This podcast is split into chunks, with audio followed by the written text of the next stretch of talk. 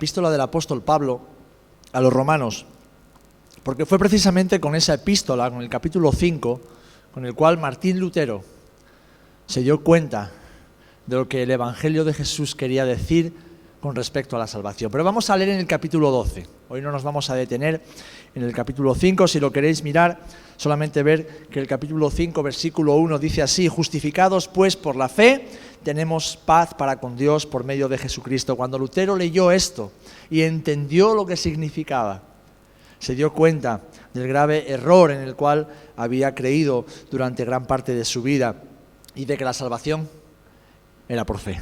Amén. Pero hoy vamos a, meditar, además, en un pasaje que estamos estudiando los miércoles desde hace algunos meses y que tienen que ver también con lo que Dios está haciendo en nuestras vidas y en la vida de todo creyente, de toda generación, desde que Jesús vino a la tierra. Romanos capítulo 12, versículos 1 y 2 dice así, así que hermanos, os ruego por las misericordias de Dios, que presentéis vuestros cuerpos en sacrificio vivo, santo, agradable a Dios, que es vuestro culto racional.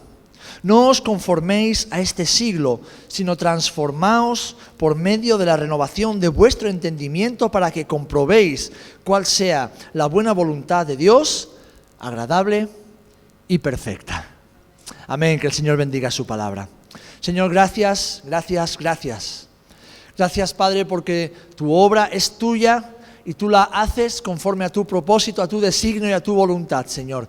Gracias porque esa obra es perfecta, es eterna y tú la llevarás a completa culminación, Señor y nada ni nadie te lo podrá impedir, Señor y Padre.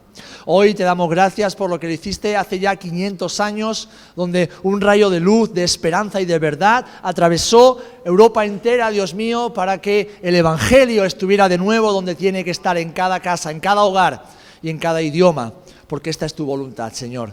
Gracias por los héroes de la fe, Señor, aquellos que aparecen en tu palabra y todos aquellos que ha habido y que hay aún hoy en el mundo entero, que viven por tu causa para que todos conozcan que Jesús es el Señor, para la gloria de Dios Padre. Bendice nuestras vidas mientras nos acercamos a tu palabra, porque aunque lo que tuvo lugar fue hace ya 500 años, la reforma aún sigue en marcha. En el nombre de Jesús. Amén y amén. Amén. La reforma, mis amados hermanos y hermanas, aún sigue en marcha. ¿Por qué? Porque nuestra vida como discípulos de Jesús es un peregrinaje por esta tierra. Es un peregrinaje que nos conduce hacia la morada celestial, que es nuestra verdadera patria, es nuestra verdadera eh, casa, nuestro destino final y definitivo. Y es un peregrinaje en el cual nos vamos despojando cada día y poco a poco de la vieja vida, esa vida que ya no nos pertenece porque Cristo murió en la cruz para deshacerse de ella. Amén. De hecho, el escritor de los Hebreos en el capítulo 12, versículo 1, dice así, por tanto, nosotros también, teniendo en derredor nuestro tan grande nube de testigos, despojémonos, ¿eh? despojémonos, arranquemos, quitemos de nuestras vidas todo peso y todo pecado que nos asedia y corramos con paciencia la carrera que tenemos por delante hacia la morada celestial. Hermanos, el cristianismo que vivimos hoy, en muchos aspectos es muy distinto al que han vivido generaciones anteriores. ¿Por qué? Porque el mundo ha cambiado. Las sociedades y las culturas han cambiado y esto afecta a nuestra vida y a nuestra forma de vivir, a la forma incluso en la cual se expresa la fe cristiana.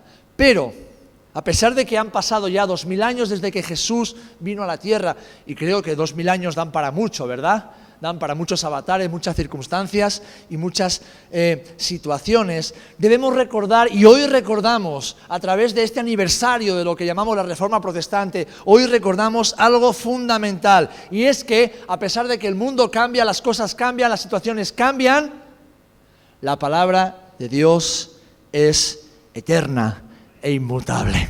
Amén. La palabra de Dios y su voluntad no cambia, su verdad y sus principios no han cambiado y no lo harán jamás, por mucho que el mundo y nosotros cambiemos.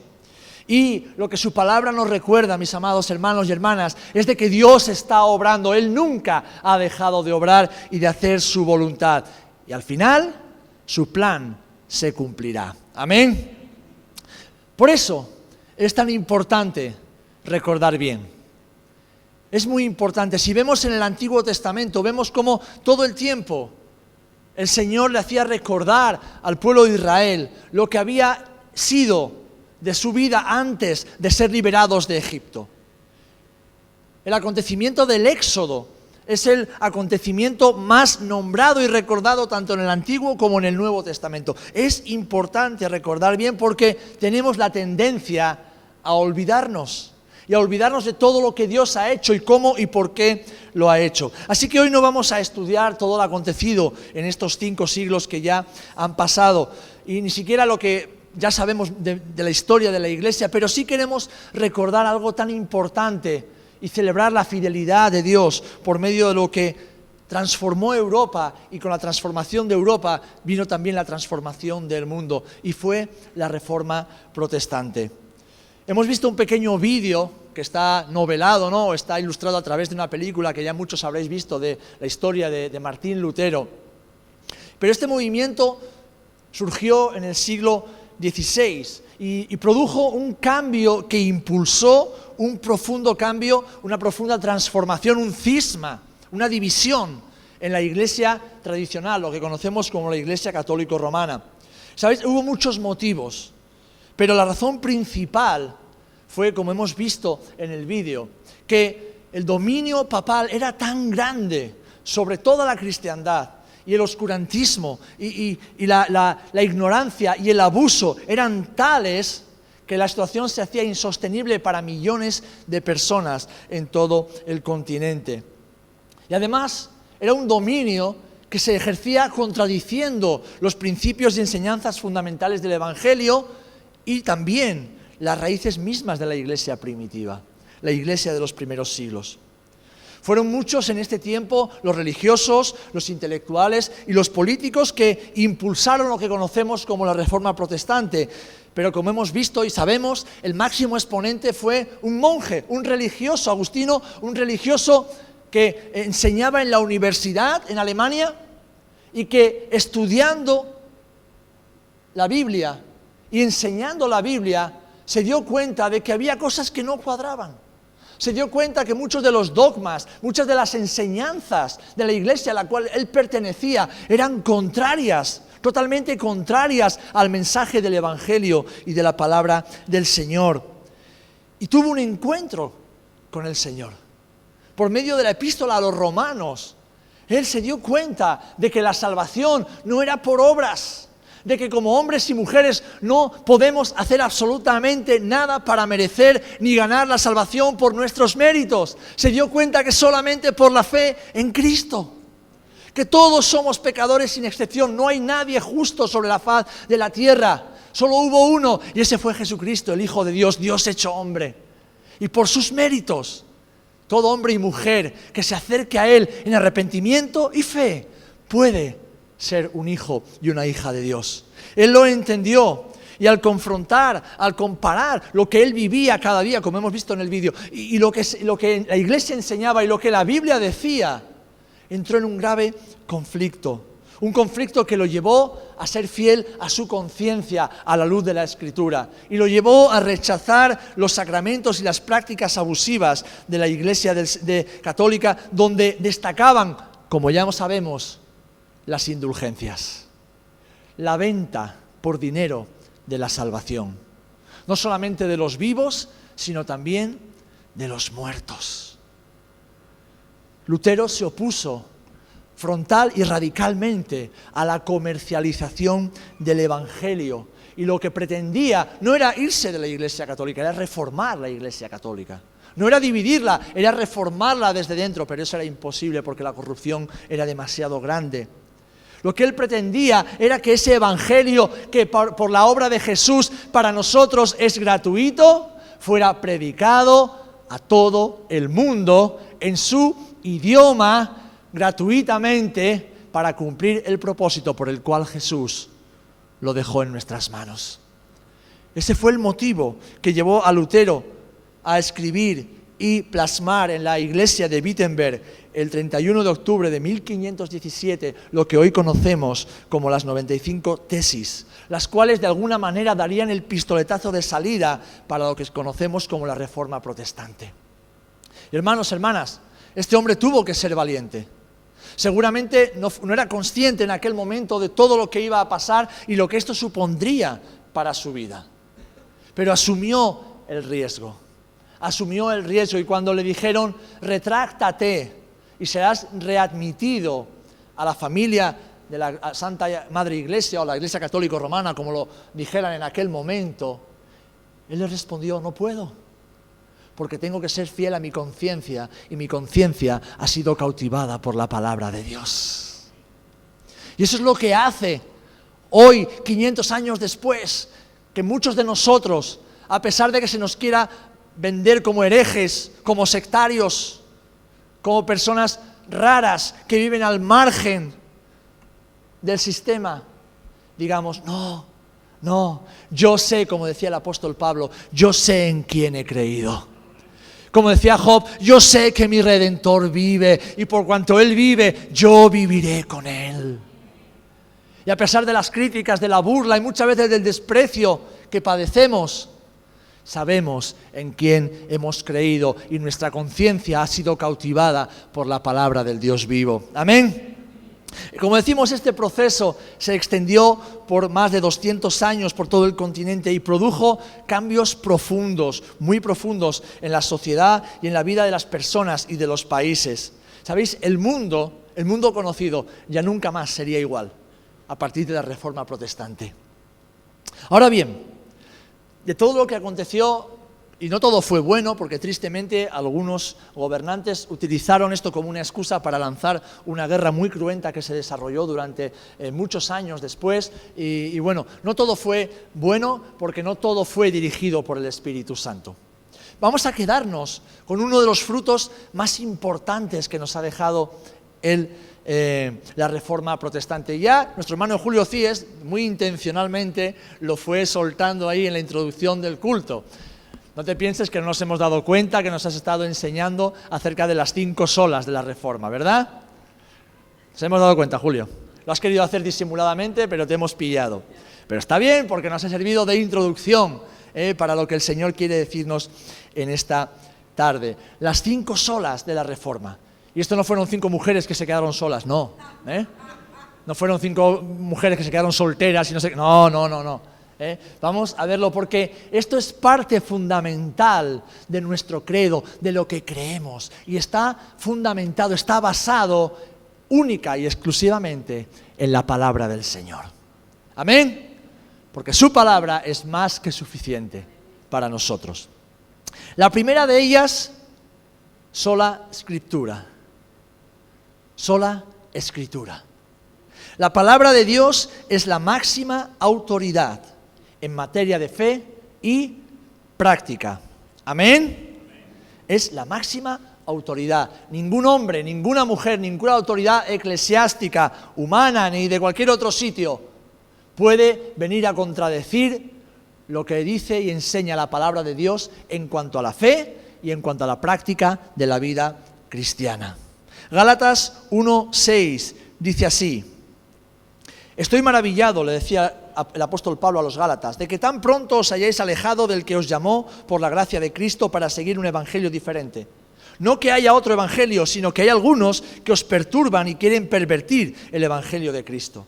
Dice, mas si aún nosotros o un ángel del cielo os anunciare otro evangelio diferente del que os hemos anunciado, sea maldito, sea anatema. Como antes hemos dicho, también ahora lo repito, si alguno os predica diferente evangelio del que habéis recibido, sea maldito.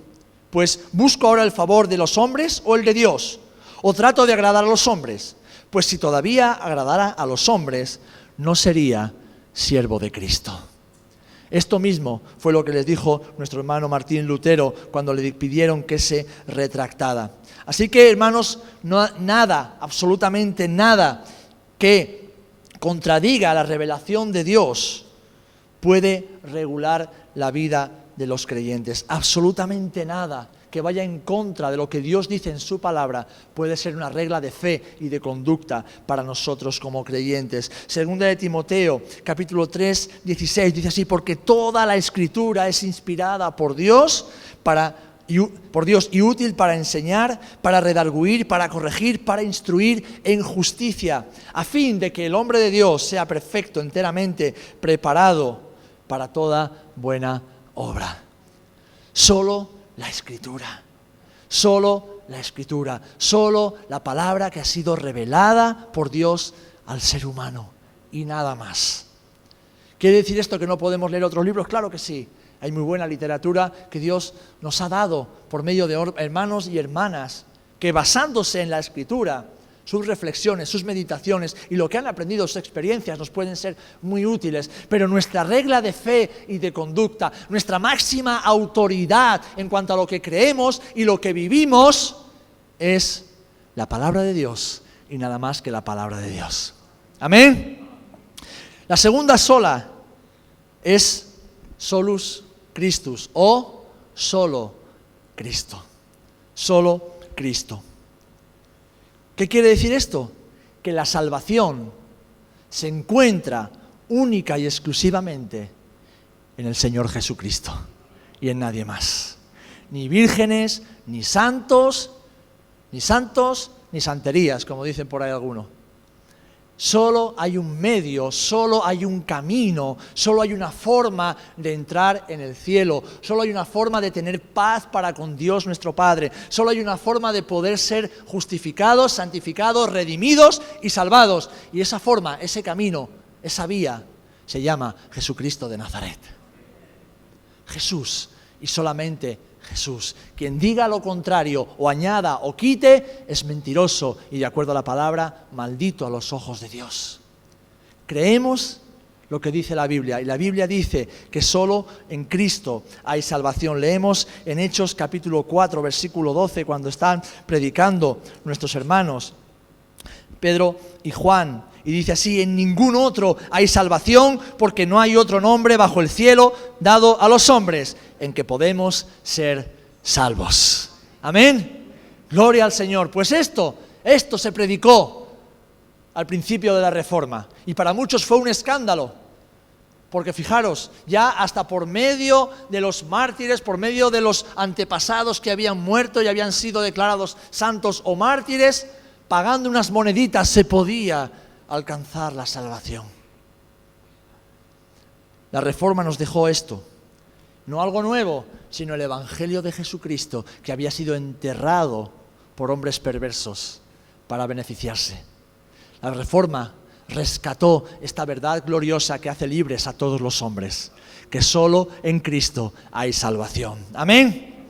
El tercer punto, tercera sola, es la de sola gratia, solamente por gracia.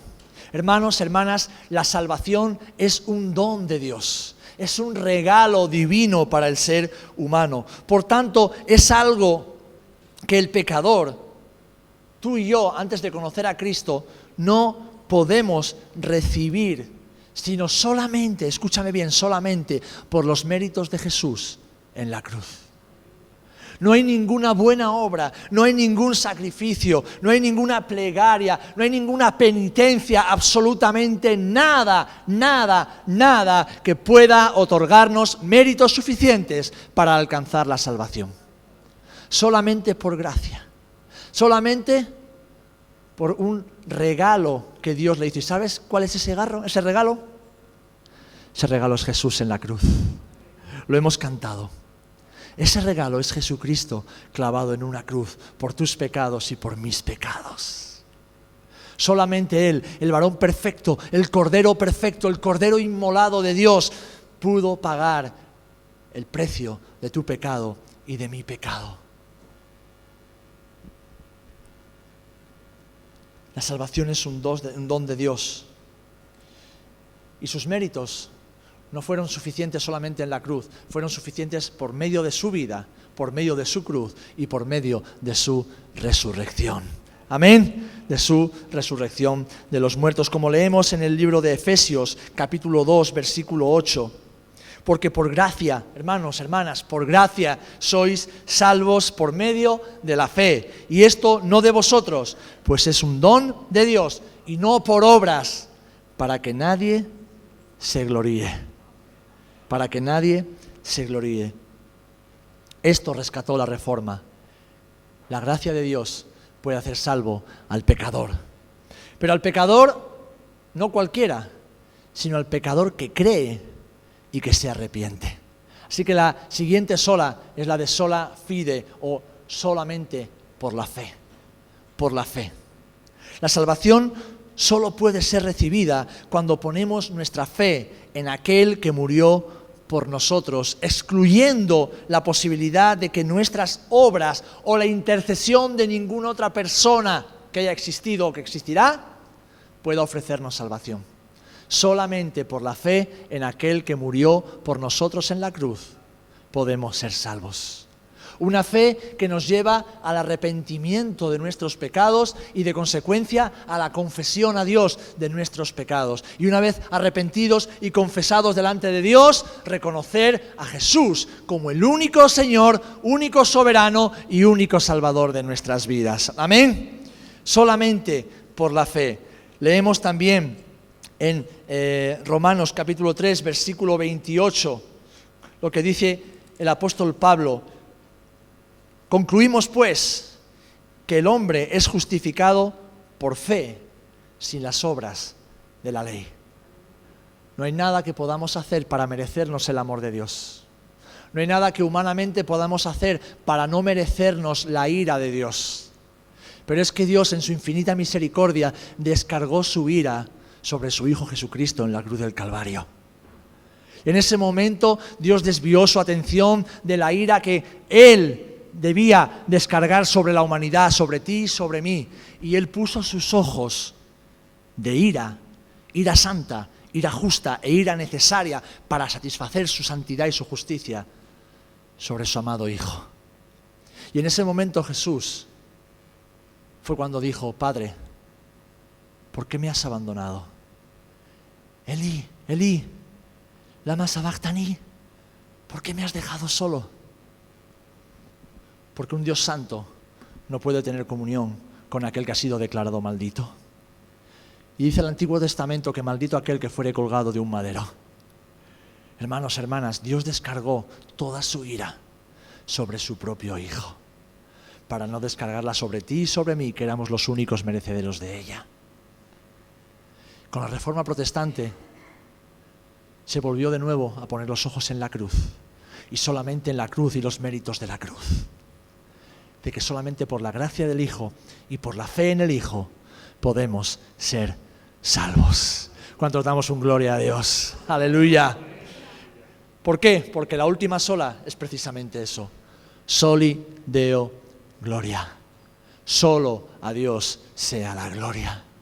Amén a ningún hombre, a ninguna autoridad eclesiástica, ni a papa, ni a papo, ni a nada.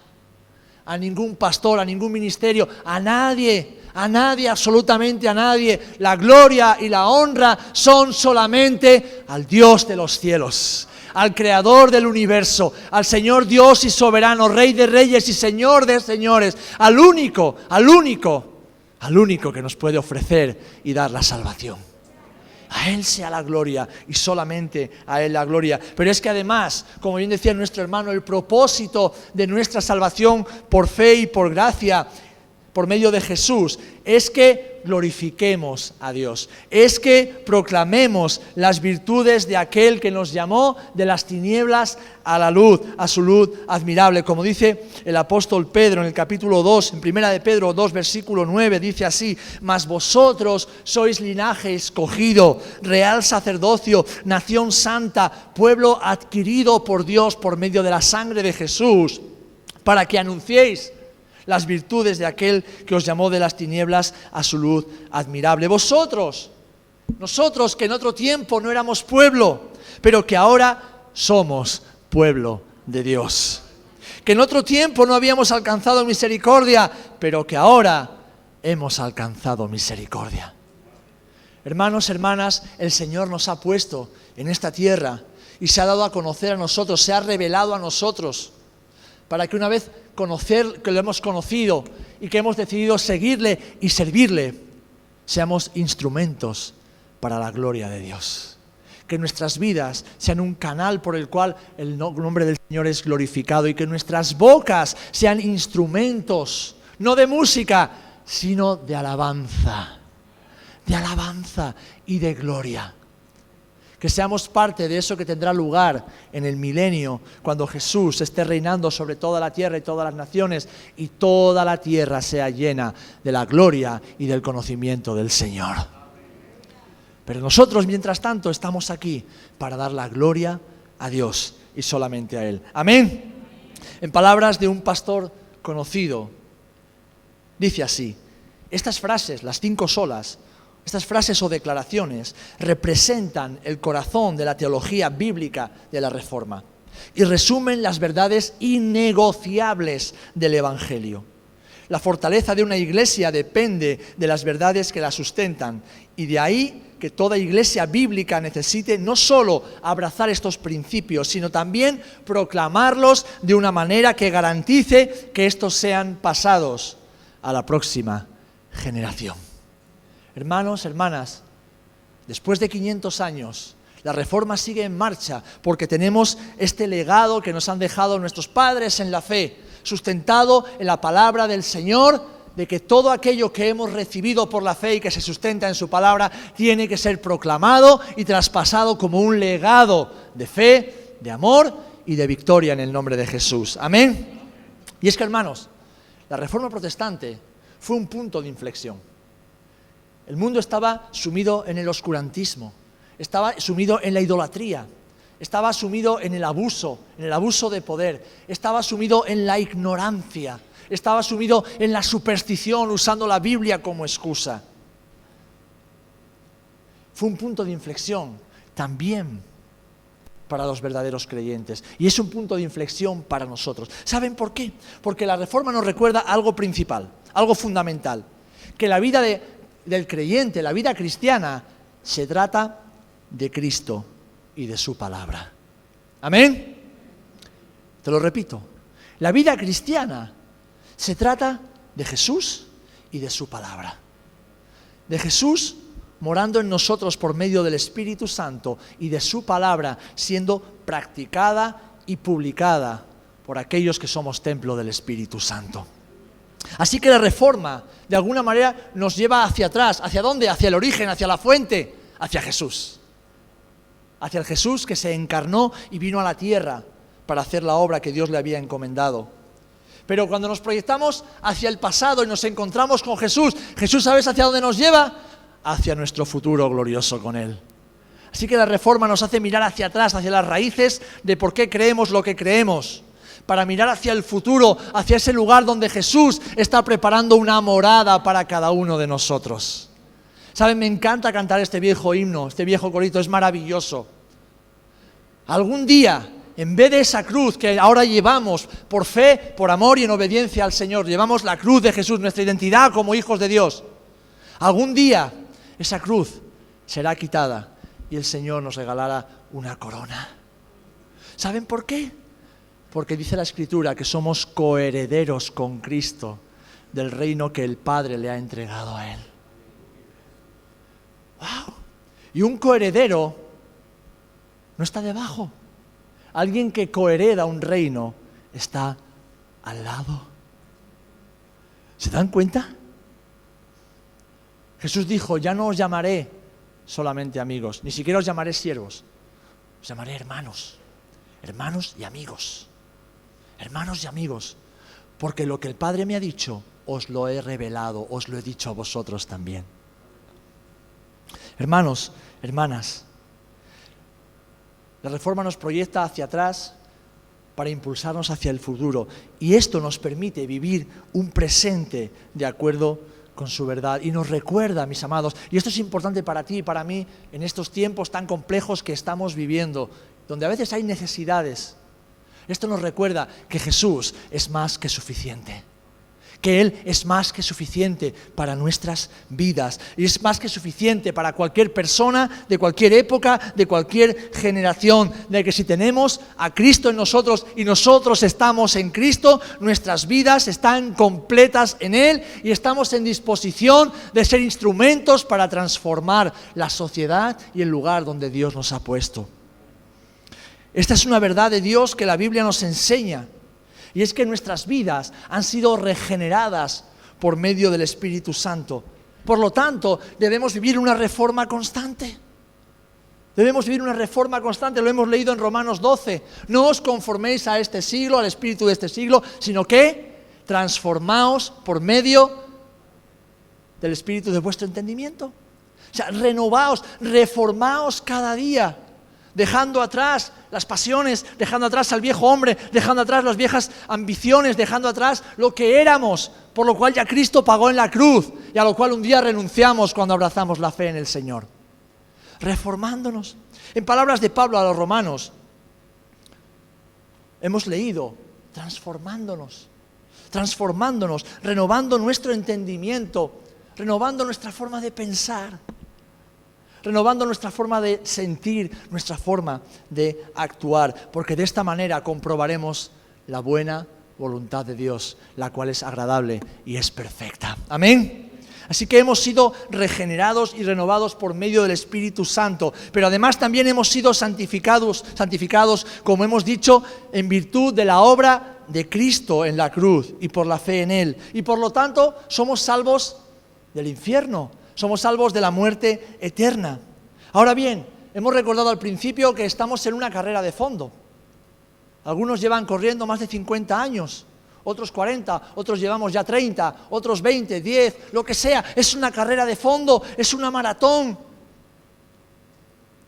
Y en esa maratón no hay que detenerse, hay que seguir adelante. Otros nos traspasaron, ¿verdad? El testigo. Hemos agarrado ese testigo y ahora nosotros corremos. Y por eso tenemos retiros con los jóvenes, tenemos tiempo con la juventud, porque estamos traspasando el testigo de la fe a la siguiente generación. Saben, esta mañana mientras compartíamos, hicimos un llamado al arrepentimiento y a la fe. Y hubo varios adolescentes, entre ellos algunos de esta congregación, que se pusieron de pie, de pie se arrepintieron de sus pecados y confesaron a Cristo como su Señor y Salvador. Amén. ¿Estamos aquí? Algunos de los hijos de esta casa, esta mañana, en su tierna juventud, le pidieron perdón al Señor por sus pecados y lo reconocieron como Señor y Salvador de sus vidas. ¿Saben lo que significa eso? Que ahora hay más nombres escritos en el libro de la vida. Y esa es la función de la iglesia, traspasar el legado, traspasar el legado de la fe. Como dice Romanos 6, 22, mas ahora que habéis sido libertados del pecado y hechos siervos de Dios, tenéis por vuestro fruto la santificación y como fin la vida eterna. Pero no queremos ir solos al cielo, ¿verdad? Yo no quiero ir solo al cielo, yo quiero que mis hijos vengan al cielo conmigo. Porque mis hijos son mi primera obra pastoral son mi primera responsabilidad delante de Dios. Son los primeros que tienen que ver a Jesús en el hogar cada día. Tus hijos son tu primera responsabilidad en esta tierra. Si eres padre o eres madre, tus hijos son los que tienen que ver a Jesús en ti cada día. Y tienen que escuchar a Jesús. Y tienen que oler a Jesús. Y tienen que sentir el abrazo de Jesús para que ellos un día, si el Señor lo permite y son padres, traspasen ese legado a la siguiente generación.